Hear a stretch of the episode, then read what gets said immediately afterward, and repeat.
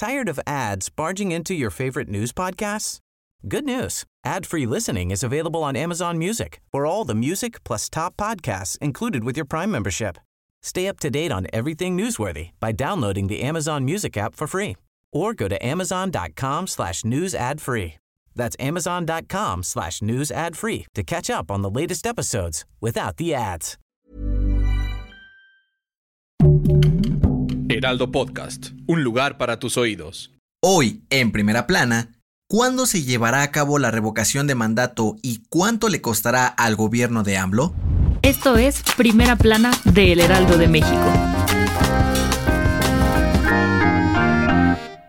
El presidente Andrés Manuel López Obrador propuso una cooperacha para realizar la consulta popular por revocación de mandato, luego de que la Suprema Corte de Justicia le pidiera al INE continuar con este proceso. Anteriormente, el Instituto Nacional Electoral se quejó de la falta de recursos para llevar a cabo la encuesta, porque su presupuesto no le alcanza. Pero AMLO aseguró que los ciudadanos pueden ayudar a cumplir con la encuesta. Durante la mañanera, dijo que 10 encuestadoras antiguas y con credibilidad pueden ayudar voluntariamente o se puede hacer una cooperación para pagar sus servicios. También propuso que se haga la pregunta original por revocación de mandato. ¿Quieres que continúe el presidente o que renuncie? Y puede dar a conocer los resultados durante su conferencia matutina. AMLO aseguró que su estrategia ayudará a que los consejeros del INE cambien y sean más demócratas. También para que cualquier otro presidente pueda realizar la misma encuesta en futuros gobiernos. Con información de Francisco Nieto.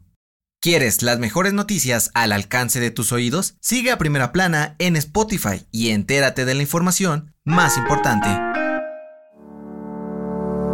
Morena anunció a sus candidatos y aliados que competirán por las gubernaturas en las elecciones del 2022. El partido político irá por seis cargos en el poder y cumplieron con la paridad de género para repartir equitativamente las postulaciones. Por la gubernatura de Aguascalientes fue elegida Nora Rubalcaba Gámez. Para el estado de Durango se postuló a Mariana Vitela Rodríguez el senador Julio Menchaca Salazar aspira al gobierno de Hidalgo y Salomón Jara Cruz para Oaxaca. Por la candidatura de Quintana Roo irá Mara Lezana Espinosa y Américo Villarreal Anaya es el candidato para Tamaulipas. A pesar de que la alianza de Morena, Partido Verde Ecologista y el PT demostró apoyar tanto a hombres y mujeres, hubo un desacuerdo durante la reunión del martes, pues tres de las cuatro encuestas de candidatos colocaban a los hombres como los favoritos en cinco entidades. Oaxaca fue el estado que provocó la discusión, pues la candidata Susana Hart sobresalió en el sondeo y aseguró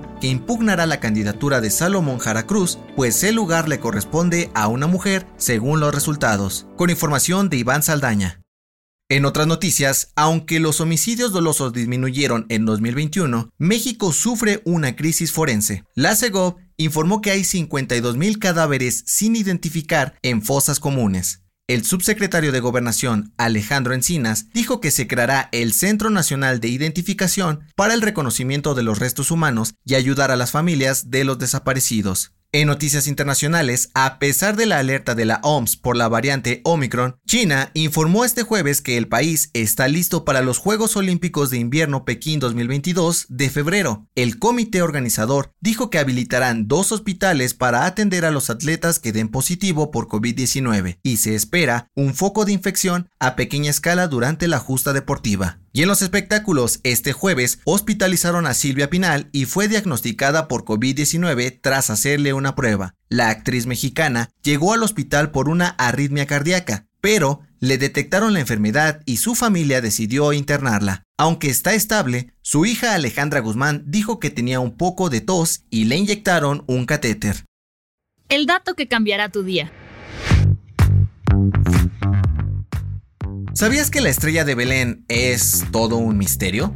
Según la leyenda navideña, los tres reyes magos se guiaron por este astro para conocer al niño Jesús, pero su existencia ha sido todo un enigma para los expertos. Los astrónomos han intentado encontrar su origen a lo largo de los años y creen que lo que se vio esa noche fue un fenómeno provocado por la alineación de los planetas Marte, Júpiter y Saturno, y lo confundieron con una estrella. Yo soy José Mata y te deseo una muy feliz Navidad. Hasta la próxima.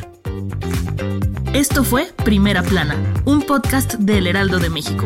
Encuentra nuestra Primera Plana en el periódico impreso, página web y ahora en podcast. Síguenos en Instagram y TikTok como El Heraldo Podcast y en Facebook, Twitter y YouTube como El Heraldo de México. Hasta mañana.